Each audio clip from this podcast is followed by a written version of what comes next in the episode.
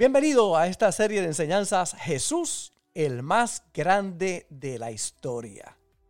No hay un personaje más grande, más importante, más influyente, el maestro de maestros y sobre todo el Dios que se hizo hombre.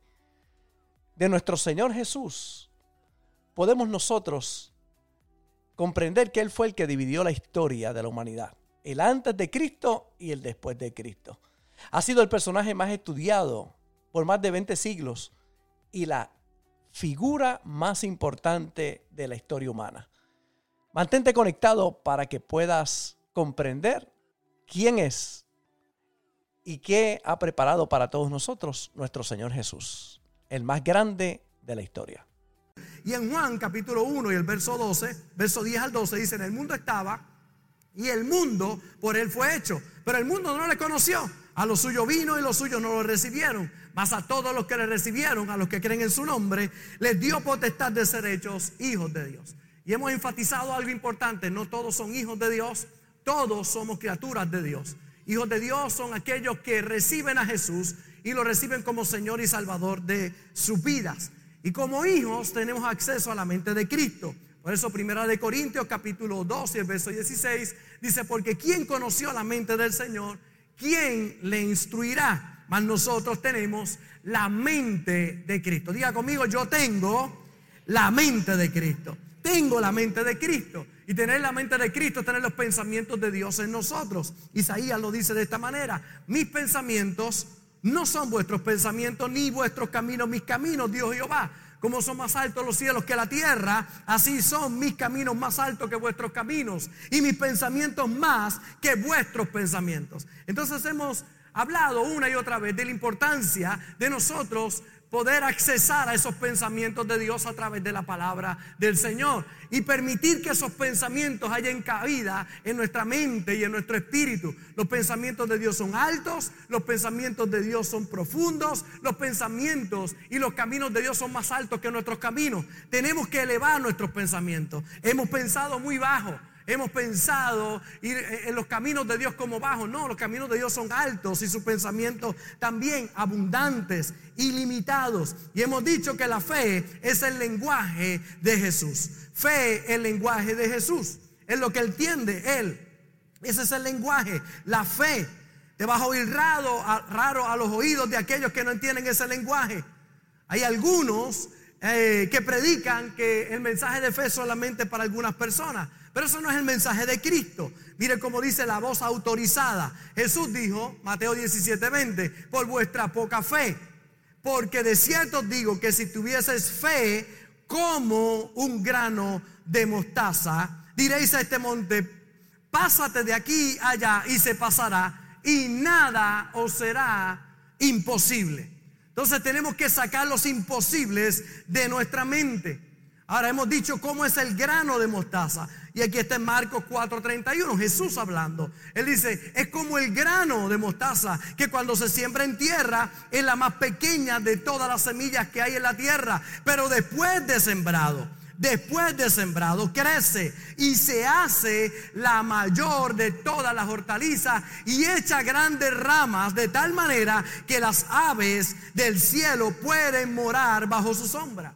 Jesús dijo, necesitamos fe como un grano de mostaza. No fe del tamaño de un grano de mostaza. Y hemos encontrado mucha gente hablando y predicando sobre el grano de mostaza. Realmente no comprende la profundidad de lo que Cristo dijo. Cristo no dijo que tiene que tener la fe como el tamaño de un grano de mostaza así de pequeña. De hecho, Él reprochó precisamente lo que era la fe. Pequeña, dijo, por vuestra poca fe. O sea, ellos no pudieron hacer milagros por la poca fe que tenían. Así que no tiene que ver con fe pequeñita como un grano de mostaza. No, no. Fe como la tiene el grano de mostaza. Dice fe. Me cayó. Ahí está. Se fue. Es tan chiquito que se fue. Fe como un grano de mostaza. Si tuviese fe como ese grano, es la más pequeña de las semillas, pero dice, voy, voy para adelante. Todo va a estar bien voy a crecer, voy a alcanzar el máximo potencial que tengo en el Señor. Con la ayuda de Dios voy a alcanzar cosas grandes. Y así es el grano de mostaza.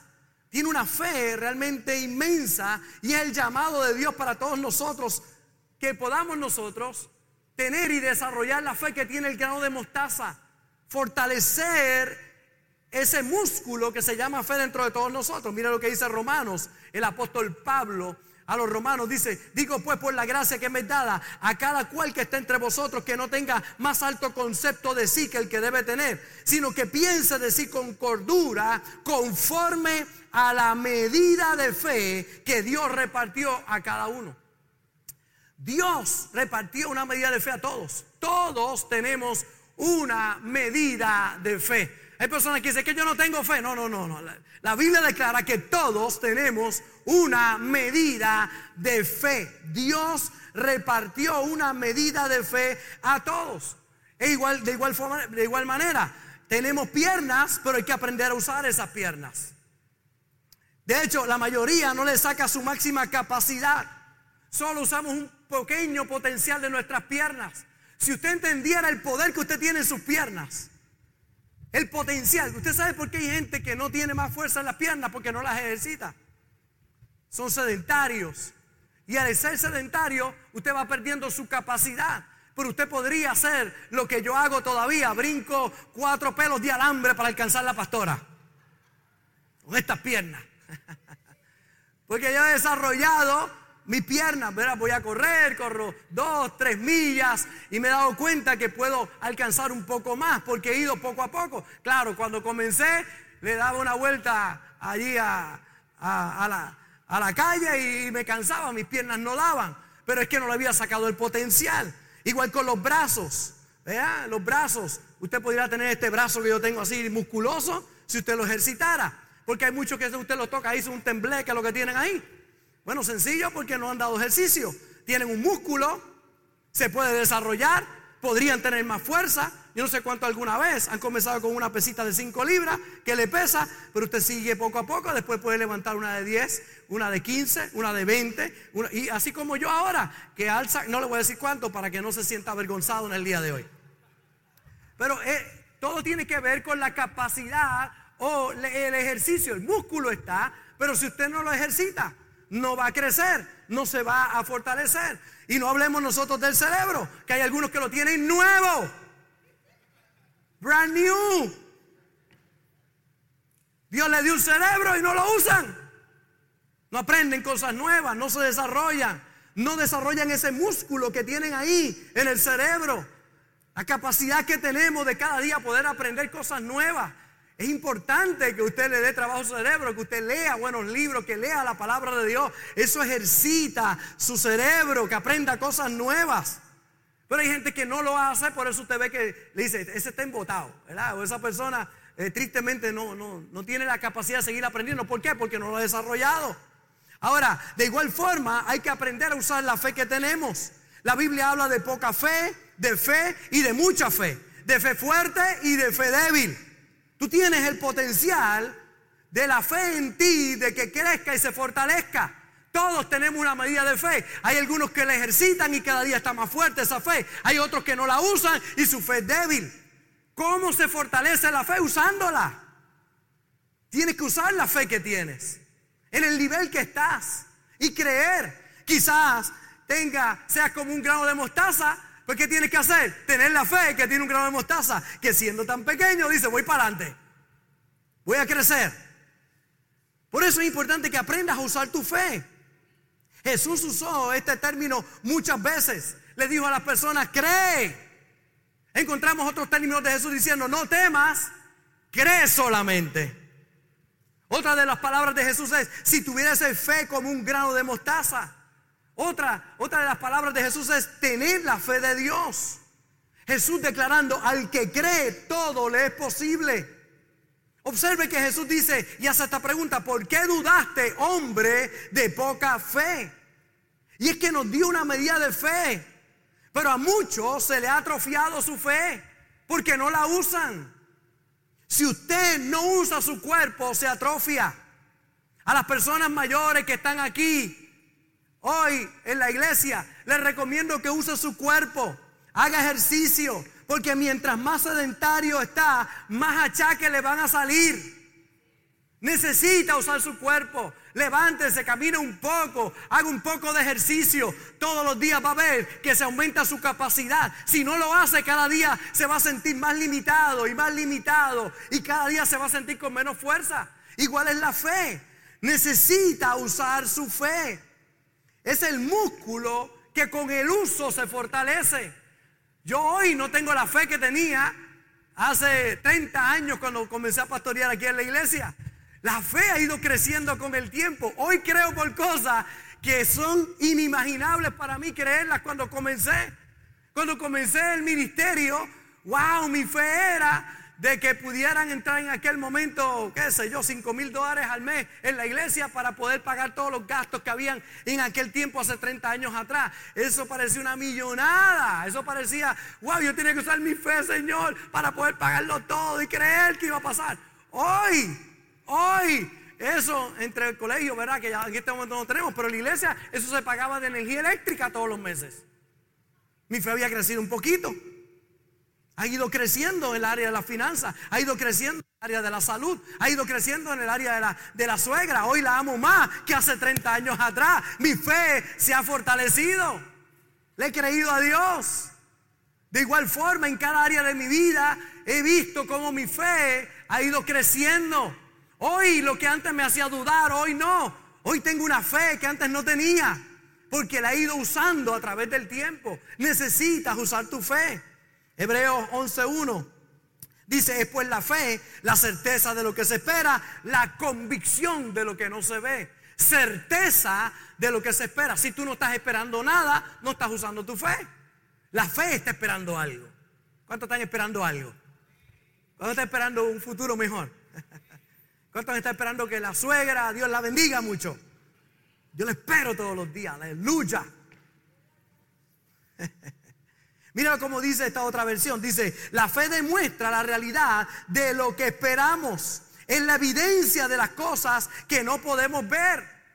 Es la realidad de lo que esperamos. La fe lo ve real.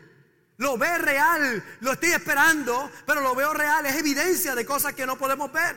Mira esta otra versión. Confiar en Dios es estar totalmente seguro, totalmente seguro de que uno va a recibir lo que espera. Es estar convencido de que algo existe aun cuando no se pueda ver. Yo no lo puedo ver, pero yo sé que existe. Yo lo creo con todo mi corazón. Entonces es importante que comprenda los principios de fe. Siempre que vives por fe, es que estás creyendo en algo que todavía no tienes, pero estás esperando. No lo tienes, pero estás esperando. Siempre que se habla de fe, no se habla de lo que uno tiene, sino de lo que uno va a llegar a tener. No se habla de lo que uno es, sino de lo que va a llegar a ser. Eso es fe. ¿Cuántos están creyendo por sus seres queridos?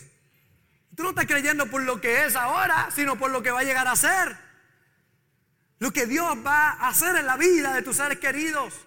El cambio tan extraordinario. Por ti alguien oró y creyó que ibas a ser un mejor ser humano, que le iba a entregar tu vida a Jesús, que tu vida iba a cambiar. Gloria a Dios por aquellos que todavía tienen fe para creer que Dios va a obrar en aquellos que todavía no se ve. No lo veo, pero lo creo. ¿Quién iba a pensar que Johnny iba a cambiar? Dios ha hecho una obra muy linda en su vida. No es lo que era, pero todavía no es lo que va a ser.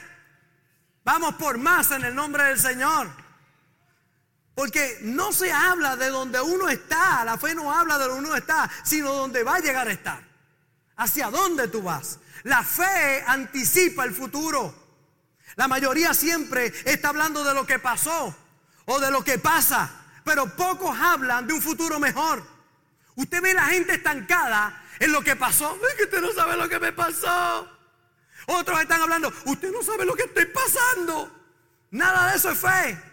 Eso es lo que pasaste, eso es lo que estás pasando, pero la fe habla de lo que va a pasar. Y yo declaro que lo que va a pasar en tu vida es grandioso, es poderoso. ¿De dónde vienen nuestras preocupaciones si no es de estar observando lo que ha pasado? De observar el presente. Eso le roba los sueños a las personas. Les hace creer que lo que les espera es negativo. Basados en su pasado o en su presente, especulan sobre el futuro. Es que usted no sabe cómo yo he pasado, pastor. Usted no sabe lo que estoy pasando. Sí, pero fe no depende de lo que te pasó, de lo que te pasa. Fe depende de las promesas de Dios. Yo le creo a Dios que viene un futuro mayor. ¿Cómo salir de lo que te ha pasado o de lo que estás pasando si sigues creyendo que no hay cambio para ti? La única manera de entrar a un nuevo nivel es que no confesando lo que te pasó o lo que te pasa, sino hablando de un futuro mejor. Fe, la certeza de lo que se espera, la convicción de lo que no se ve. Mire lo que dice el apóstol Pablo, Romanos 8:18. Pues tengo por cierto que las aflicciones del tiempo presente no son comparables con la gloria venidera, con la gloria venidera que en nosotros ha de manifestarse. Pablo dice, oye, las aflicciones del tiempo presente no se comparan con lo que viene. Viene un tiempo de gloria, viene un tiempo de gloria, viene un tiempo de gloria para tu vida. No, pastor, para mí viene fracaso. No, pastor, la cosa está mala, mala, mala. La única manera de sacar una pesadilla de la vida de uno es con un sueño. Ese niñito de 10 años en su cama orando, transforma a mi papá, cámbialo. Era un sueño de hace, ¿cuánto? 43 años atrás. Yo en la cama orando, Padre, cambia a mi papá, transfórmalo. ¿Cómo salir de una pesadilla para que se cumpla un sueño? Creyendo. Necesitas creer no lo que estás viviendo ahora, sino lo que Dios desea para tu vida. Se sale de las pesadillas soñando, creyendo en fe. Y escuche bien, el problema de Dios no era sacar a Israel de Egipto, sino sacar a Egipto de Israel. Lo voy a repetir. El problema de Dios no era sacar a Israel de Egipto, sino sacar a Egipto de Israel. Porque Dios sacó a Israel de Egipto, pero no pudo sacar a Egipto de Israel. Seguían pensando en miseria. Seguían dudando. Decían de uno de los gobernadores de Puerto Rico, Luis Muñoz Marín, que decía, saqué a los hombres del arrabal, pero no pude sacar el arrabal de la gente. Los sacó del arrabal y los puso en residenciales públicos. Y lo que hicieron fueron que entonces en el residencial público sacaban los tendederos. Hicieron un arrabal en el lugar, un mejor lugar, pero no pudo sacar el arrabal de ellos. Qué bonito, ¿verdad? Ver los residenciales bien pintaditos, bien bonitos, bien cuidados. Pero el problema no es sacar a la gente del arrabal. El problema es sacarle el arrabal de la gente. Es triste que hayan personas que no pueden sacar esos pensamientos de allá adentro. Entonces Dios saca a Israel de Egipto, pero no logra sacar a Egipto de Israel. Ellos seguían pensando en miseria, pensando en pobreza, y yo creo que es un paso nuevo. Y yo te digo en el día de hoy, no importa de dónde tú vengas y tu presente en el día de hoy, es tiempo de que uses tu fe como pastor, como el grano de mostaza. Que si es pequeño, pero dice, voy para adelante. Voy para algo mejor. 400 años de esclavitud los hacía pensar como esclavos. Entonces lo que Dios hace es que le habla de una tierra prometida, la tierra que fluye leche y miel. Te voy a llevar una tierra de esperanza, una tierra de prosperidad. Pero ellos pensaban como esclavos. La esclavitud le había robado la capacidad de soñar, de creer. Hay muchos que han perdido esa capacidad. No ven un futuro. Todo lo que ven es lo que pasó y lo que pasan. Ay, que esto está malo. Ay, es que quién sale de esto. Ay, ¿cómo vamos a salir de esta situación? Vamos a salir con fe. Vamos a salir con fe. Puerto Rico se levanta con fe. No importa los huracanes, no importa las caídas de gobierno, no importa los temblores, no importa la pandemia, no importa que se caiga el, sistema eléctrico, no importa. Yo voy para adelante en el nombre del Señor. Tengo una promesa de Dios para mi vida. Nunca una situación presente o pasada puede determinar tu futuro si tú usas tu fe. Usa tu fe. Así era David. Pastor y yo compartíamos esta semana este texto. Mire cómo dice el Salmo 4.8. En paz me acostaré y asimismo dormiré. Porque solo tú, Jehová, me haces vivir. Todo el mundo puede leer ese texto conmigo. Léalo conmigo, ya conmigo. En paz me acostaré y asimismo dormiré. Porque solo tú, Jehová, me hace vivir confiado. Pastor, es que no puedo dormir porque no hay energía eléctrica. Pues él no tenía energía eléctrica. Y dormía lo más bien. En paz me acostaré. Y así mismo dormiré. Porque solo tú me haces vivir confiado. Ahora, mire la Biblia en lenguaje actual. Esto es lo que la pastora compartía conmigo esta semana. Cuando me acuesto, me duermo enseguida. Porque solo tú, mi Dios, me das tranquilidad.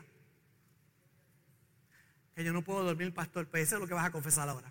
Me duermo enseguida. Ya conmigo me duermo enseguida. Dígalo otra vez, me duermo enseguida. ¿Me voy a dormir cómo? Enseguida. ¿Por qué? Porque tú me das tranquilidad, Señor. Tú me das tranquilidad. Pastor, ¿y usted tiene que luchar con eso? Imagínese. ¿Cuántos problemas tengo que oír todos los días?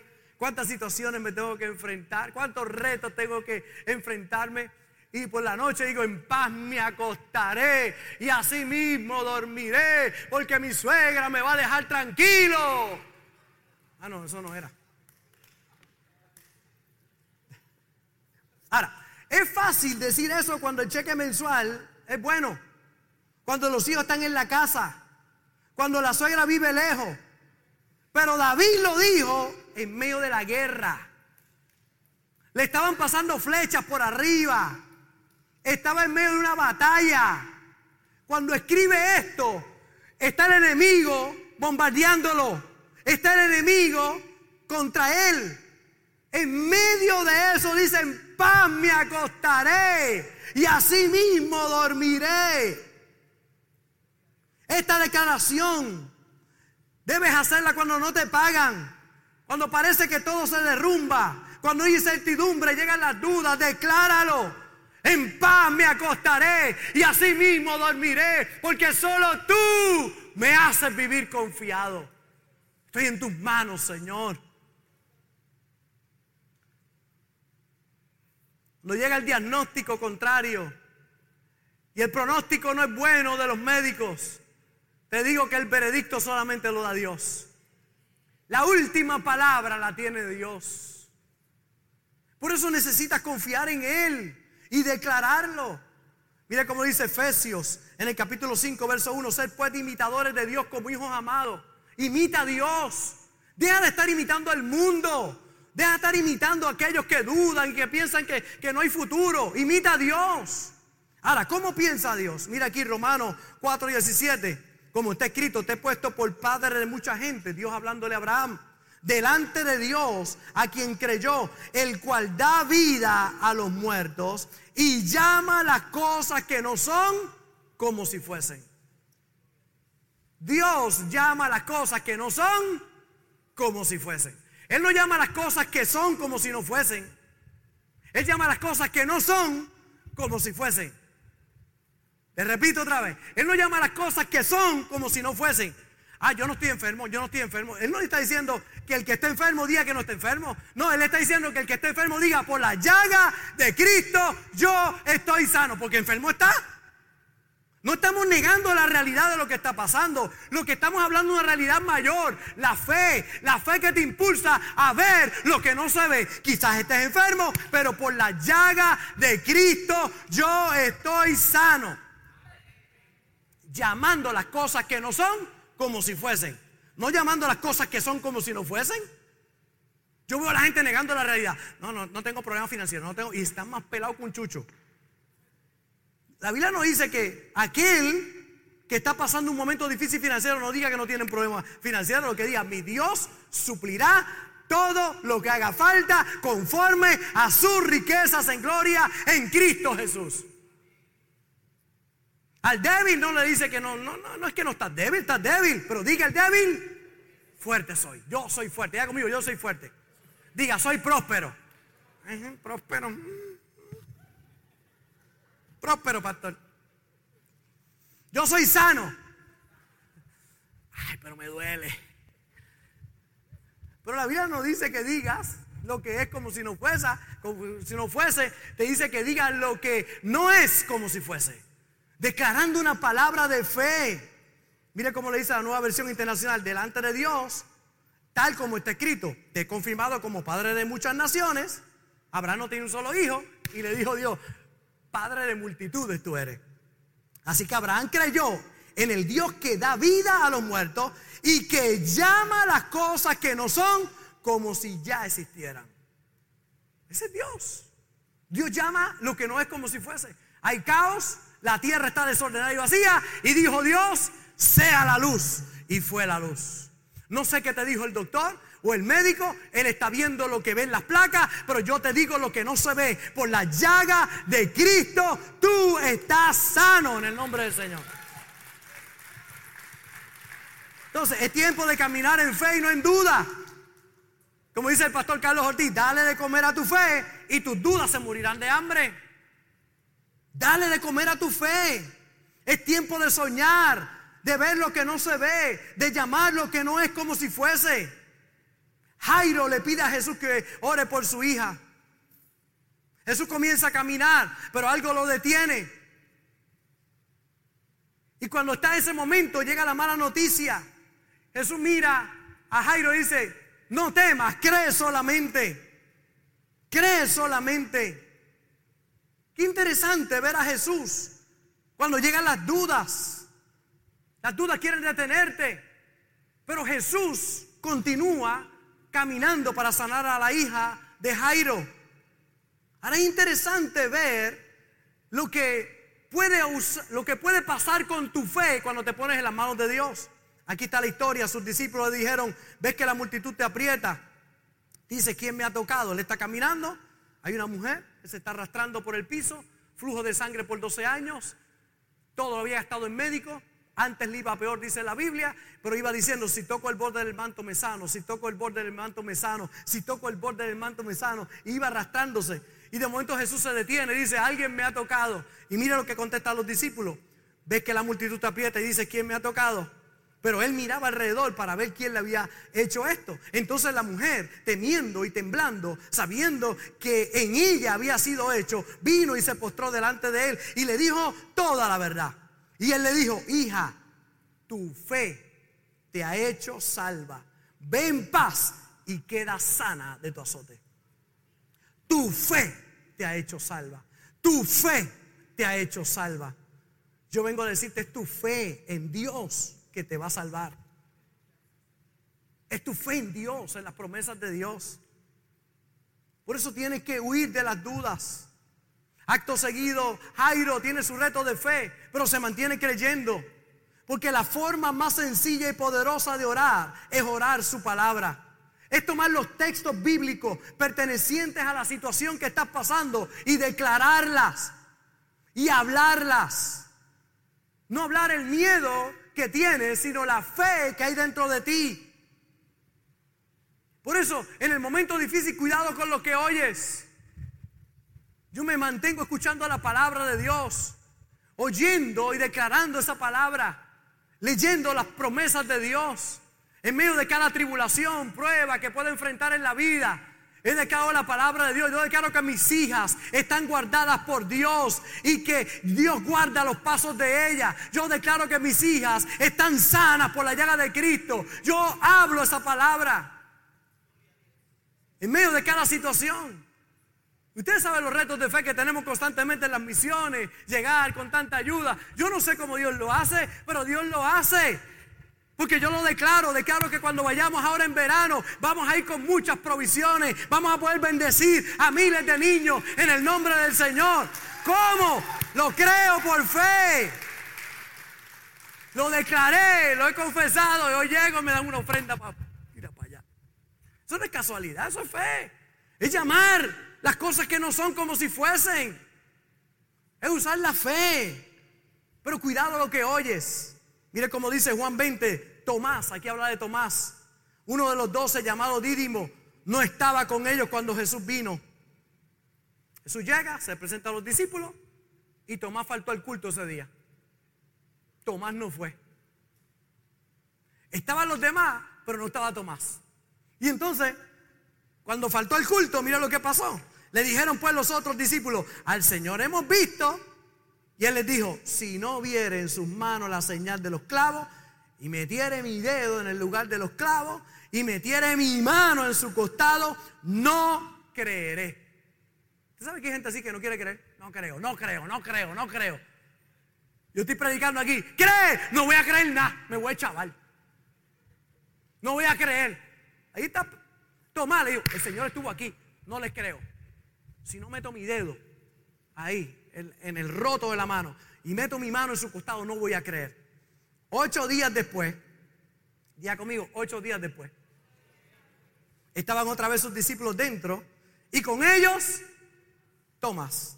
Llegó Jesús estando las puertas cerradas y se puso en medio y les dijo, pasa a vosotros. Luego dijo a Tomás, directito donde Tomás, pon aquí tu dedo y mira mis manos y acerca tu mano y métela en mi costado y no seas incrédulo, sino creyente. Entonces Tomás respondió y le dijo, Señor mío, Dios mío. Jesús le dijo, porque me has visto, Tomás, creíste. Bienaventurados los que no vieron y creyeron. Prósperos. La palabra bienaventurado es próspero, bendecido. Los que no ven pero creen. ¿Cuántos no, no, no están viendo pero están creyendo? Yo no veo pero creo. Pues tú eres bienaventurado. Bendecido, próspero. Vas para adelante. Eso es fe. Tristemente Tomás no estaba. Es lo que se pierde en el momento donde Dios está. No fue a ese servicio. Ayer vi una palabra para él. Es como Marta que está en la casa preocupada en los quehaceres. Jesús está en la casa. Jesús está en la casa. Dios está en la casa. María se sentó a sus pies y estaba escuchando la palabra. Pero Marta estaba afanada. Tengo mucho trabajo. Tengo mucho que hacer. Jesús está allí. Y de momento Marta se enoja. Y dice, Señor, ¿por qué no regañas a María? Yo trabajando aquí, María sentada ahí. Parece que no está haciendo nada. Y Jesús le dijo, Marta, Marta, afanada, estás con muchas cosas, pero María escogió la mejor parte, la cual no le será quitada. La mejor parte de lo que usted está haciendo en el día de hoy vino a sentarse, a oír la palabra de Dios, porque la fe viene por el oír y el oír la palabra de Dios. El que te dijo que venir a la iglesia es perder el tiempo, no sabe lo que está diciendo. Hoy estás haciendo más aquí que lo que vas a producir esta semana. Dios va a abrir puertas, Dios va a hacer cosas poderosas, pero la palabra es lo que lo va a hacer a través de ti. Por eso felicito a cada empresario que está aquí en el día de hoy sentado en la casa de Dios y a aquellos que han venido a servir a la casa de Dios. Porque si algo tenemos los empresarios que queremos estar produciendo todo el tiempo, y uno de los grandes errores que cometemos es pensar que sentarse a oír la palabra no es producir. Esto es lo que va a hacer que pueda, lo que tú produces, se pueda multiplicar por 100 veces más. Esto es lo que va a hacer que pueda ser más grande todavía. Allá en México nos sentábamos con a un empresario que nos invitó a comer a todos, estaba Tales Roberto, estaba Gil del Todaza, estábamos todos allí y nos invitó a comer una riñonada de cabra. Yo nunca había probado los riñones de una cabra. Yo pregunté si había riñonada de suegra, pero no había. A ver cómo sabía. Pero, pero una riñonada de cabra y nos sentamos allí. Este empresario se sentó con nosotros a comer y nos estaba como Dios lo ha bendecido. Y él decía que cuando él sus contratos, en la orden de su oficina es que sale el, depósito directo para la iglesia, el diezmo. Dice, cuando llega el contrato, el diezmo sale para la iglesia. Dice, usted no se imagina, nos testificaba allí, nos pagó, éramos como 20 allí, comiendo giñonada. Y él dijo, yo estoy tan bendecido.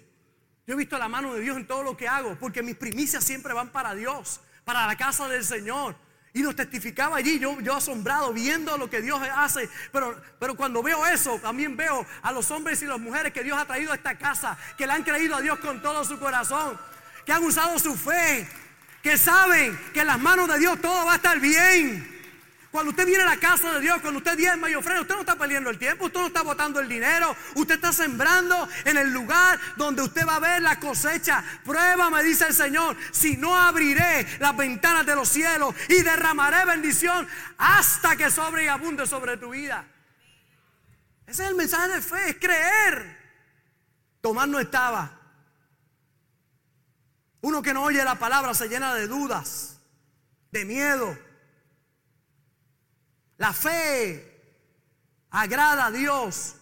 La fe que agrada a Dios es cuando no ves con tus ojos naturales, pero crees con todo tu corazón. Sin fe es imposible agradar a Dios.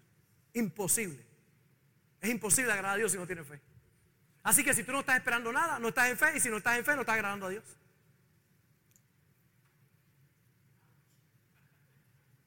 ¿Me expliqué? No se enoje conmigo. No fui yo. Cristo le ama. No fui yo. Sin fe es imposible agradar a Dios. Fe ve lo que no se ve. Fe espera. Si tú no estás esperando nada, si tú no estás creyendo por nada, no estás agradando a Dios, porque a Dios le agrada la fe. Por eso vamos a creer por lo que no se ve. ¿Cuántos van a creer conmigo por lo que no se ve? Yo he estado creyendo por el colegio. El colegio viene de camino. El colegio viene de camino. Viene. Viene, Dios nos va a sorprender. Esta semana fueron de noticias extraordinarias. Viene, viene. Eso es fe. Pero hace falta fe como un grano de mostaza. ¿Y qué es la fe?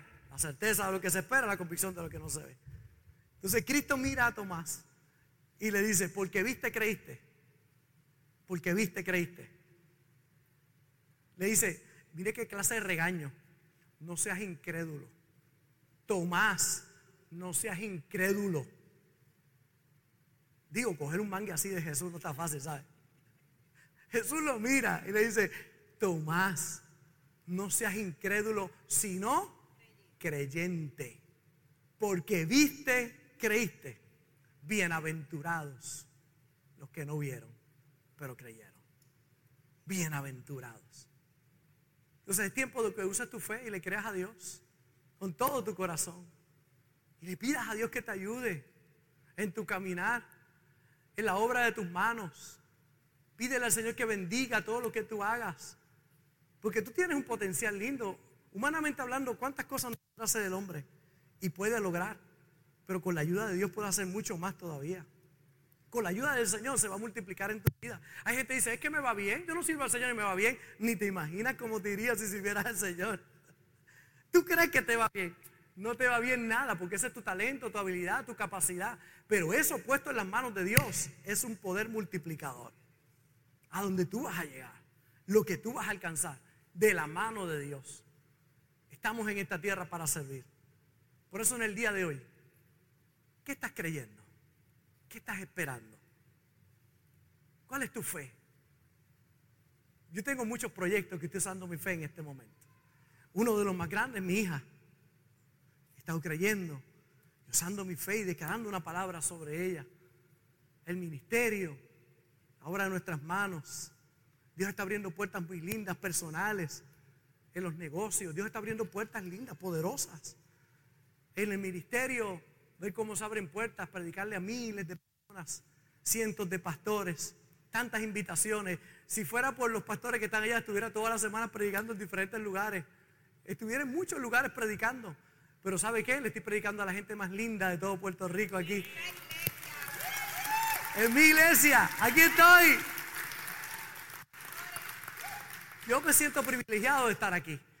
Y yo veo ellos que sacan la gente. Y pues, no puedo, no puedo, no puedo yo salgo lo menos posible a predicar a otros lugares porque me gusta estar aquí en la casa y predicar como pastor aquí. Pero tampoco puedo menospreciar la oportunidad de poder bendecir a miles de personas en otros lugares también. Y cuando se abren esas puertas, las analizamos, oramos, le pedimos a Dios que guíe nuestros pasos. Pero qué lindo ver cómo Dios abre puertas, cómo el ministerio se puede multiplicar, cómo tu vida se puede multiplicar, cómo nuestra familia se va multiplicando. Empezamos dos, vamos por diez. Esto sigue creciendo, es una cosa espectacular. Pero es tiempo de usar la fe y de creerle a Dios. La pregunta es, ¿qué estás creyendo? Si tuviese fe como un grano de mostaza, como lo tiene el grano de mostaza. Es chiquitito, es pequeño, pero dice, voy para adelante. Y yo les digo, no importa lo que ha pasado allá con la luz eléctrica, con la energía eléctrica, Dios va a bendecir a Puerto Rico como nunca. Dios va a prosperar esta tierra. Dios va a abrir puertas realmente poderosas. Yo sé que hay gente que lo que quiere es estar pensando lo que está pasando. Ah, esto está malo. Lo que viene por ahí. Hermano, hemos pasado. Yo sé que hemos pasado. Puerto Rico los pasados cuatro años ha pasado la salsa y el guayacán. Pero de algo podemos decir, Dios ha estado con nosotros. Y si en esos tiempos malos hemos visto la mano de Dios, imagínense ahora lo que viene. Ahora viene algo mayor. Deje de estar mirando el pasado, deje de estar mirando lo que está pasando y comienza a mirar su futuro. Y comienza a declarar un futuro lleno de esperanza. Comienza a hablar lo que viene bueno para su vida. Si usted habla mal, mal va a recibir. Mal decir. O ven decir. O decir bien. ¿Qué usted va a decir sobre su futuro? ¿Mal o bien? Yo quiero decir bien. Yo voy a dar bendición. Eso no significa que no habrán pruebas. En el mundo tendréis aflicción. Mas confiar, yo he vencido al mundo. Muchas son las aflicciones del justo, pero de todas ellas te librará el Señor. No estamos exentos de los problemas. Lo que sí es que en cada problema Él ha prometido estar con nosotros. Cuando pases por las aguas, yo estaré contigo. Y si por los ríos, no te anegarán. Cuando pases por el fuego, no te quemarás, ni la llama arderá en ti, porque yo soy Jehová, tu Salvador. Ese es nuestro Dios. Por eso no importa lo que estás pasando hoy, lo importante es lo que puedas creer que va a pasar en el nombre de Jesús. Tu futuro lleno de esperanza. Yo sé que es doloroso el momento. Yo he llorado. Los momentos son difíciles que tenemos que enfrentar. Sin embargo, cada lágrima la pongo en las manos del Señor. Digo, Señor, en tus manos estamos. Y yo sé algo, todo va a estar bien. Gracias por conectarte con nosotros. Ha sido una hermosa bendición poder compartir contigo la palabra de Dios. Te pido dos cosas. Número uno, comparte con alguien más. Que otros también puedan ser bendecidos por la palabra. Y número dos, envía tu ofrenda para que podamos continuar llevando el mensaje de fe y de esperanza a tanta gente que lo necesita. Lo puedes hacer a través de ATH Móvil en donaciones, Fuente de Agua Viva Vega Baja, o a través del PayPal Fuente Vega Baja. Si no das, no pasa nada. Pero si das, Él ha prometido abrir las ventanas de los cielos y derramar bendición hasta que sobre y abunde. Muchas bendiciones.